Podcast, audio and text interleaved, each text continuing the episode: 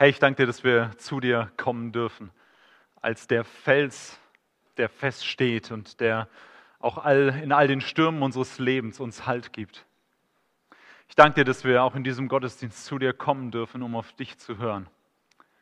Und ich bitte dich, dass du unsere Herzen öffnest, dass wir bereit sind, das zu hören, was du uns sagst, sodass wir verändert werden von dir, auch heute Morgen an diesem Tag und für die nächste Woche, für unser weiteres Leben, Herr. Wir wollen diese, diesen Moment jetzt auch in deine Hand legen und auf dich hören.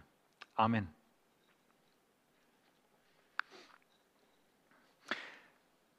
Am Anfang habe ich eine Frage an dich, und zwar, wie empfindest du und erlebst du dein Christsein? Wie würdest du dein Christsein beschreiben, wenn du eine Grafik davon zeichnen, äh, zeichnen würdest? Wie würde es aussehen? Du kannst dir vielleicht einen bestimmten Bereich vornehmen. Wie sieht dein Christsein aus im Blick im Bereich äh, von deinem Bibellesen oder von deinem Gebetsleben oder von dem, wie du mit anderen Menschen umgehst, wie liebevoll du bist oder wie geduldig du bist. Nimm dir einen Bereich raus und überleg, wie würdest du das zeichnen, wie dein Christsein aussieht. Und ich habe zwei Vorschläge hier vorne und es kann vielleicht auch davon abweichen, was du machen würdest. Ähm, aber das sind zwei Dinge, die ich kenne. Das linke ist eigentlich eine gerade Linie, die schräg nach oben geht. Also so wünsche ich mir mein Christsein ganz oft. Das ist mein Plan, das ist meine Vorstellung. Ich fange an und bleibe an etwas dran und es wächst kontinuierlich. Es geht weiter so und es geht straight nach oben und ich werde äh, wachse in diesem Bereich und werde Jesus ähnlicher und werde verändert in positiver Art und Weise. Aber mein Erleben ist, dass meine Realität ganz oft anders aussieht, nämlich mehr so wie das rechte Bild, dass ich mir mehr vorkomme wie in einem Labyrinth. Dass ich äh, denke, jetzt geht's vorwärts, jetzt habe ich einen guten Weg, jetzt bin ich gut dabei und dann kommt irgendwas und wirft das Ganze wieder durcheinander und ich habe das Gefühl, ich stecke mehr in der Sackgasse und ich muss wieder einen Weg zurückgehen oder muss mir links und rechts irgendwie einen Abzweig suchen. Und mein Eindruck ist, dass das mehr, zumindest mein Christsein widerspiegelt. Vielleicht findest du dich da auch drin wieder.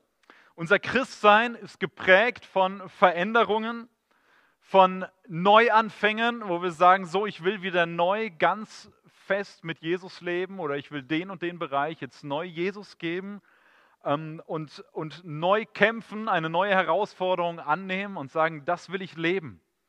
Ähm, und ich habe gerade äh, äh, denke ich an die letzten zwei Wochen zurück, an die zwei Predigten, die wir in den letzten zwei Wochen gehört haben. Wir haben vor zwei Wochen von Dietrich Schindler gehört beim Eröffnungsgottesdienst der Allianz Gebetswoche ähm, zu dem Thema Schatz, hörst du mich? Wie hören wir eigentlich auf Jesus und wie folgen wir ihm nach? Wie sieht mein Christsein aus? Und ich habe mir vorgenommen an diesem Gottesdienst, ich will das konsequenter leben.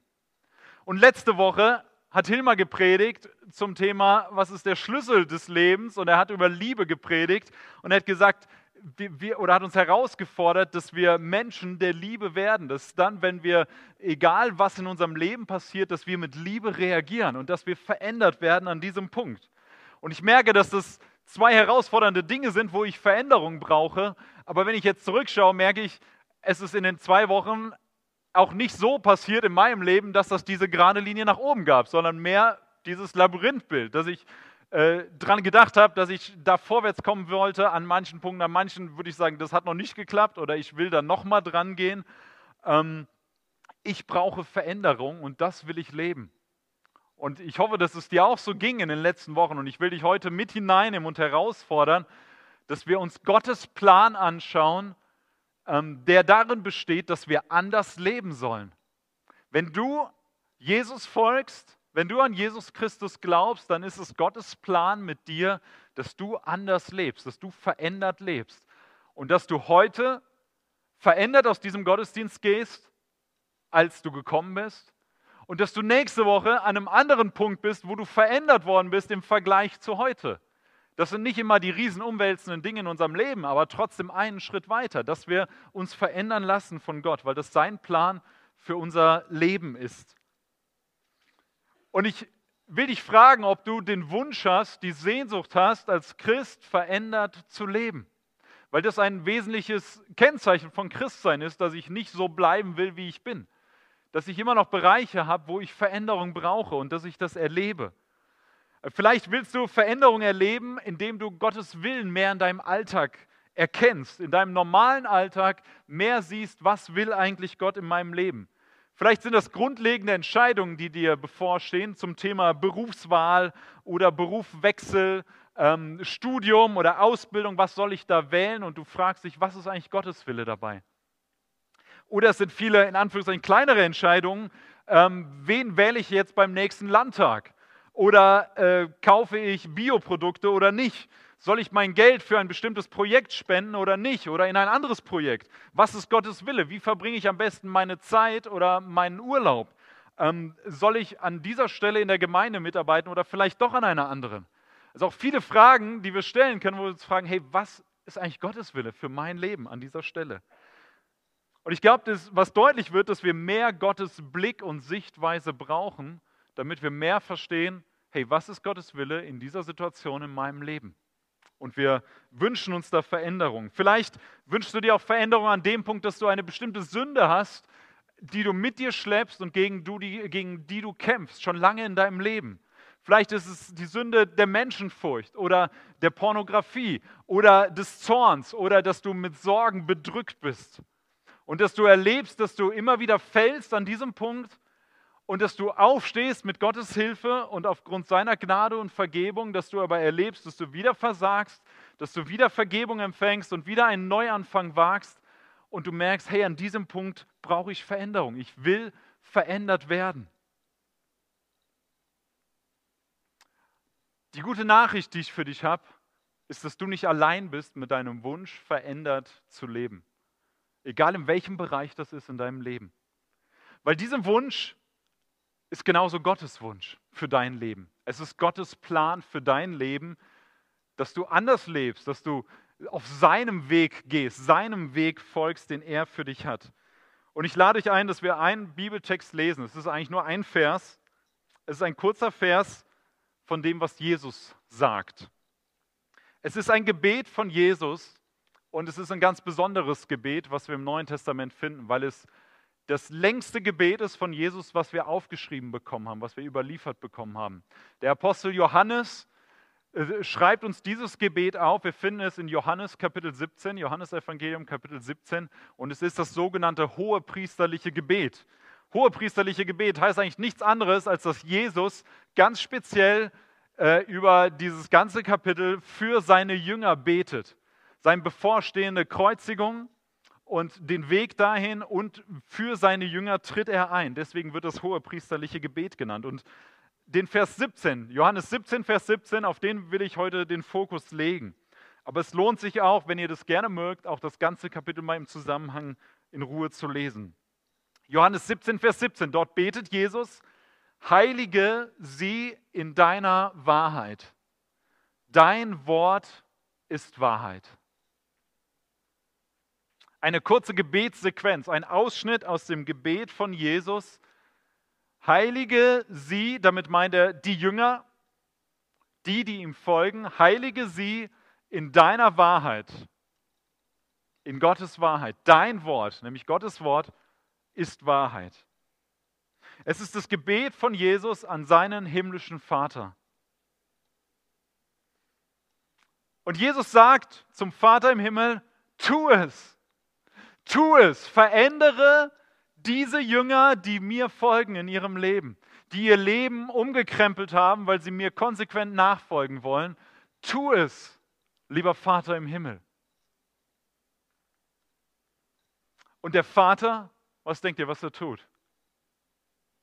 Das Wunderbare ist bei den Gebeten von Jesus, wir wissen zu 100 Prozent, dass es in Übereinstimmung mit Gottes Willen geschieht und dass Gott sich daran freut, es zu tun. Der Vater wird es tun, er wird es an den Jüngern von Jesus umsetzen, was Jesus betet. Und wenn Jesus betet, heilige sie in deiner Wahrheit, dann wird der Vater sich auf den Weg machen und die Jünger von Jesus, jeder, der Jesus folgt, sie heiligen in Gottes Wahrheit. Wenn du Jesus folgst, wenn du dein Leben an Jesus festgemacht hast, dann betet Jesus für dich. Er betet für dich, dass du heiliger wirst. Genauer genommen betet er, dass der Vater im Himmel dich heiliger macht. Und du darfst gewiss sein, dass er es tut. Dieser Prozess, dieses Gebet Jesu beginnt an der Stelle, wo ich mein Leben das erste Mal Jesus anvertraue. Wo ich gesagt habe, mit meinen 14 Jahren, ich will mein Leben auf Jesus Christus setzen. An der Stelle beginnt der Punkt, dass das Gebet von Jesus einsetzt und dass der Vater im Himmel anfängt, mich heiliger zu machen. Mein Leben anders zu gestalten, mein Leben so zu verändern, dass es seinem Willen entspricht. Es ist Gottes Plan für dich und für dein Leben, seit dem Zeitpunkt, wo du Christ geworden bist, dass du anders lebst, dass du geheiligt wirst in der Wahrheit. Gott wirkt durch den Heiligen Geist an dir und an mir. Und Jesus ergänzt ja noch etwas. Er sagt, heilige sie in deiner Wahrheit. Und dann definiert er das oder erklärt das weiter und sagt, dein Wort ist Wahrheit. Mit anderen Worten, das, was Jesus hier sagt, ist, dass Gott uns verändert durch sein Wort. Gottes Wort ist Wahrheit. Darfst du eins weiterklicken? Bei mir geht es gerade nicht. Gottes Wort ist Wahrheit, sagt Jesus. Und Gott gebraucht als Mittel, dich zu verändern, als sein Jünger, gebraucht er sein Wort dafür. Er gebraucht sein Wort dafür, um seine Wahrheit in dein und mein Herz hinein zu stempeln, hinein zu, zu prägen. Wie so ein Stempel nimmt Gott sein Wort, in dem seine Wahrheit ist, und drückt es auf unser Herz. Er stempelt unser Herz. Jedes Mal, wenn du dich mit Gottes Wort auseinandersetzt, indem du die Bibel liest, indem du die Bibel hörst, indem du mit anderen Christen redest und, und wächst in deinem Glauben und deiner Beziehung zu Jesus gestärkt wirst, jedes Mal, wenn das passiert, ist es wie so ein Stempel, der auf dein Herz gedrückt wird von Gott. Dass Gott wieder ein Stück mehr dich verändert durch den Heiligen Geist, durch sein Wort in deinem Leben.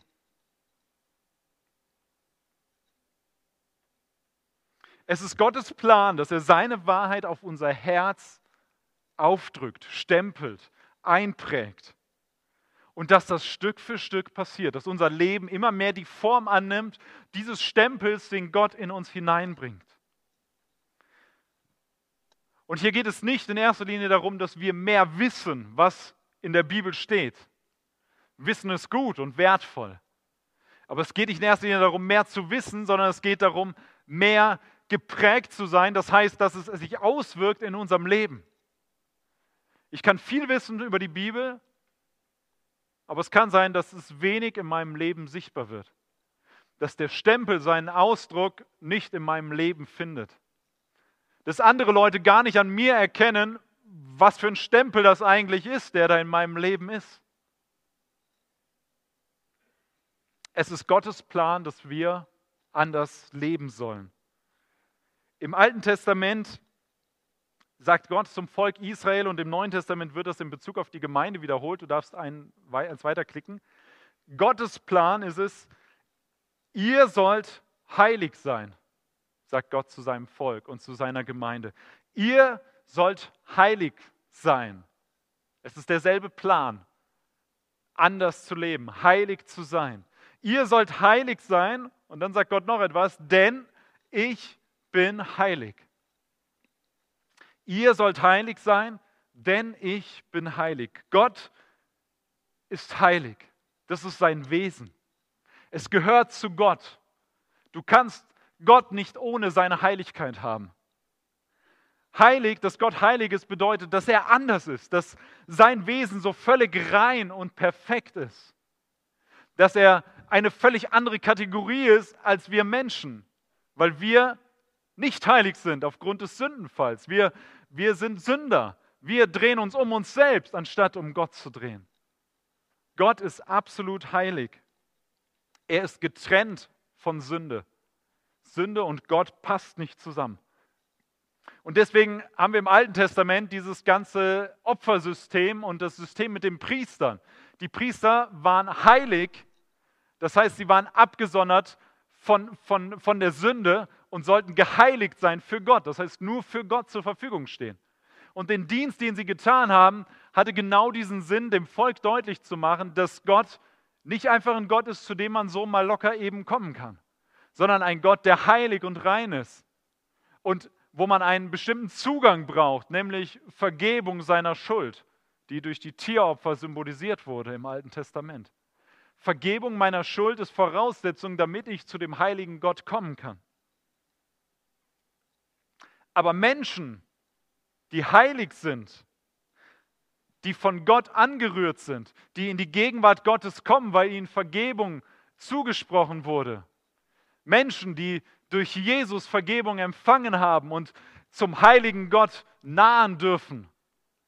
Wir, die wir unseren heiligen Gott himmlischen Vater nennen dürfen. Ein Gott, der nicht weit weg ist, sondern der ganz nah ist, weil Jesus diese Vergebung für uns vollbracht hat.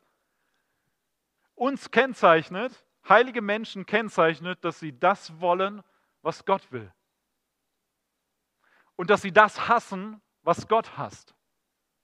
Das heißt, unsere Denkweise, unsere Blickrichtung, unsere, unsere Lebensausrichtung verschmilzt immer mehr mit der Ausrichtung, die Gott selbst hat. Je mehr du das willst, was Gott will, und je mehr du das hast, was Gott hast, desto heiliger wirst du.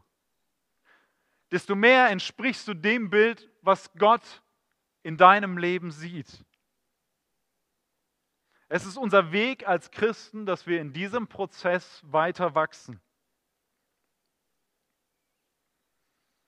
Und die Frage, die auch in unserem Vers, in Johannes 17, Vers 17, damit zusammenhängt, ist, wie werde ich heiliger? Wie wachse ich mehr in diesen Plan Gottes hinein, anders zu leben? Wie sieht es aus? Und Jesus gibt zwei Dinge, die uns dabei helfen. Das haben wir schon gesehen. Das erste ist, dass er sagt, heilige sie in deiner Wahrheit. Das heißt, Heiligung, mehr so zu leben, wie Gott es will, richtet sich an der Wahrheit aus.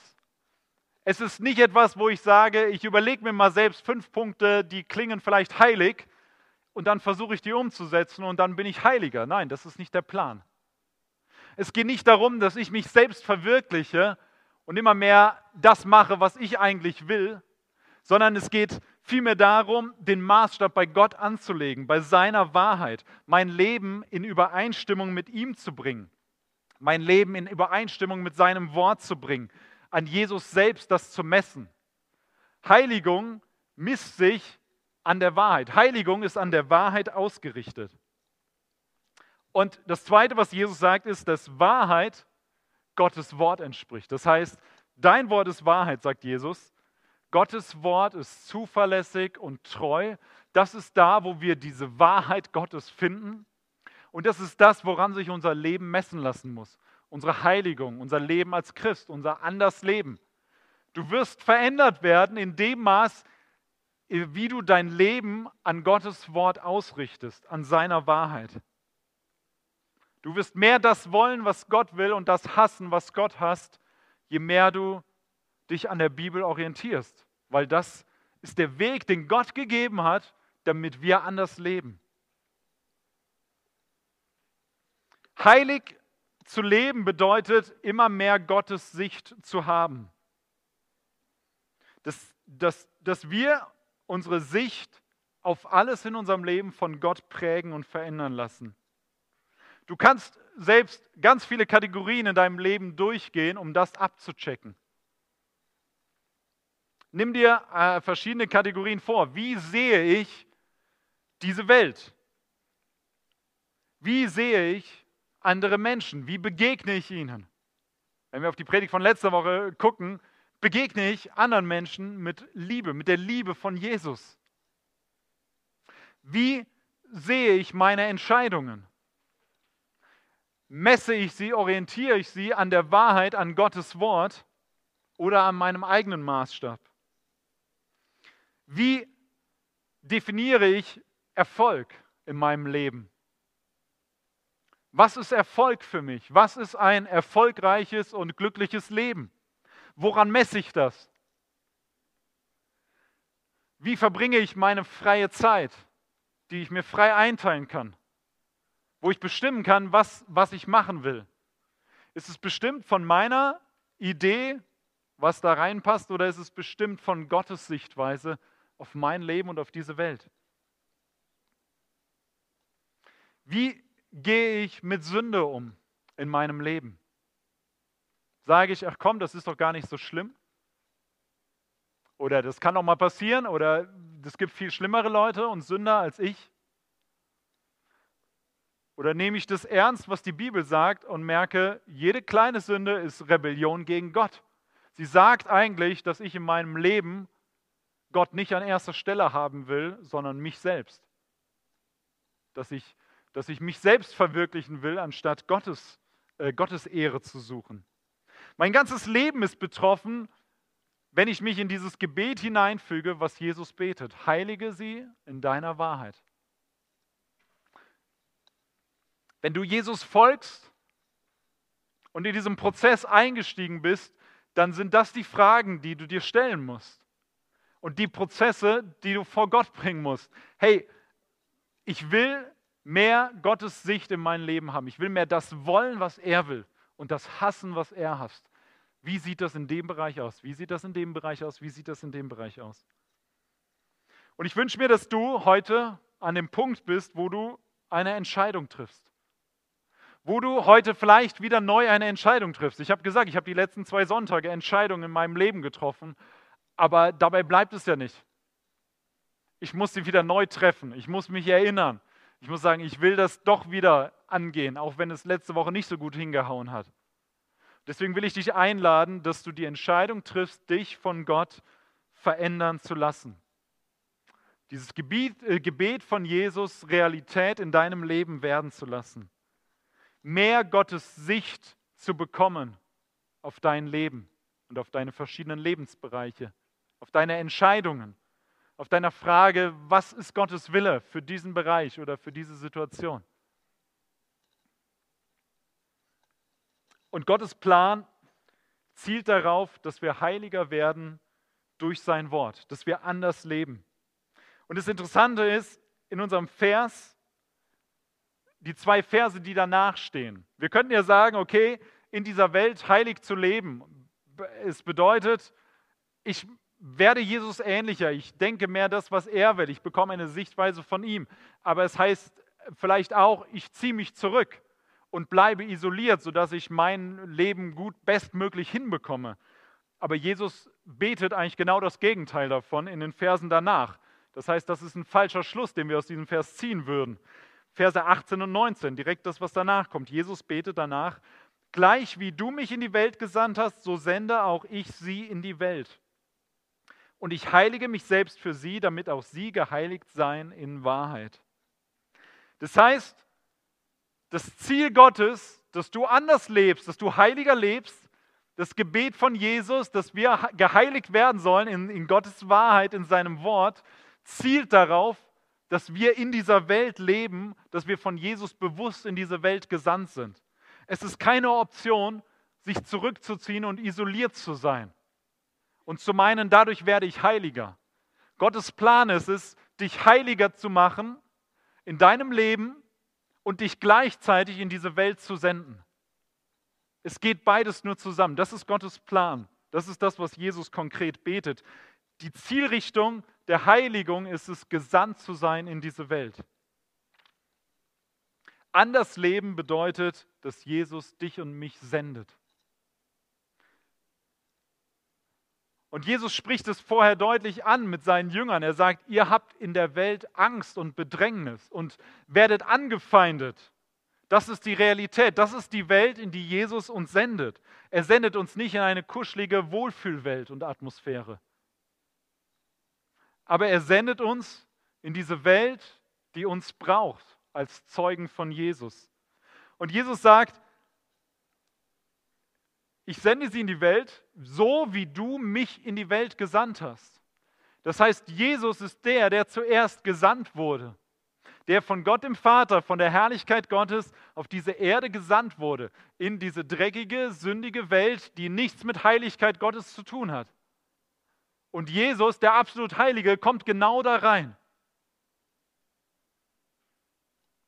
Und er macht uns vor und zeigt uns, wer Gott ist und wie Gott sich unser Leben vorgestellt hat und wie wir verändert leben und denken und handeln sollen.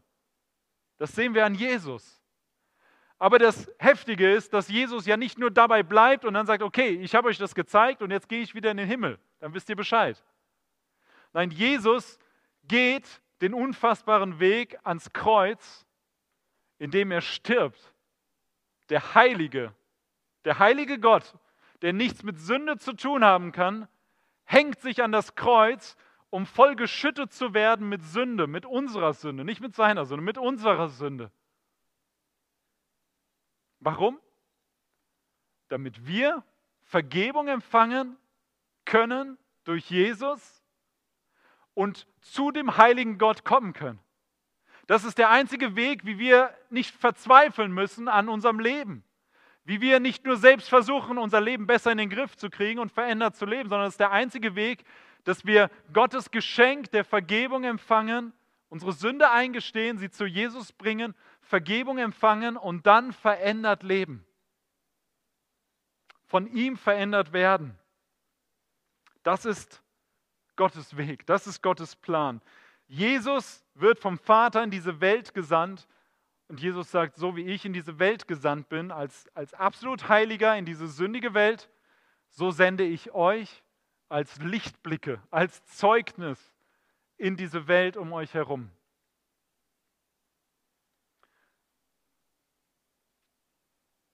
Das heißt, dass, dass du messen kannst, wie heilig du bist, wie verändert du von Gott bist, auch in dem Maße, wie, wie du in deiner Umgebung, in deiner Welt ein sichtbares Zeugnis für Jesus bist. So wie du lebst, können andere oder sollen andere sehen deine Nachbarn, sehen deine Freunde, sieht deine Familie diesen Stempelabdruck Gottes in deinem Herzen, in deinem Leben. Das ist der Sinn davon, von dem Gebet von Jesus, dass du heiliger werden sollst. Dass andere das sehen. Dass du gesandt bist von Jesus, so wie er vom Vater gesandt wurde.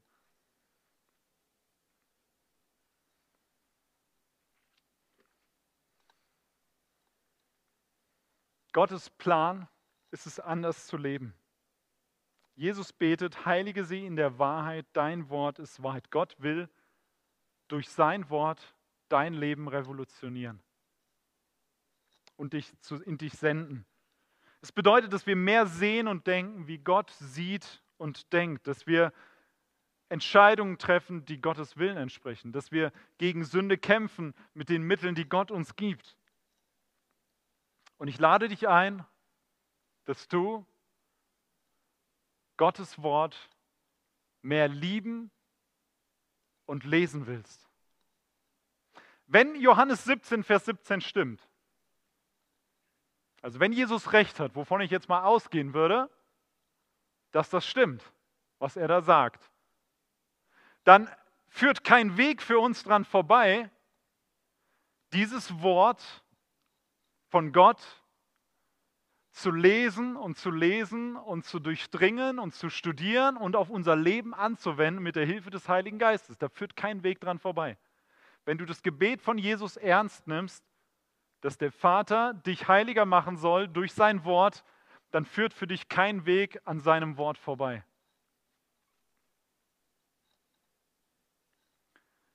Deswegen will ich dich einladen und ermutigen, wenn du die Entscheidung triffst, ich will Veränderung in meinem Leben, ich will heiliger leben, so wie Jesus das betet und so wie Jesus das will,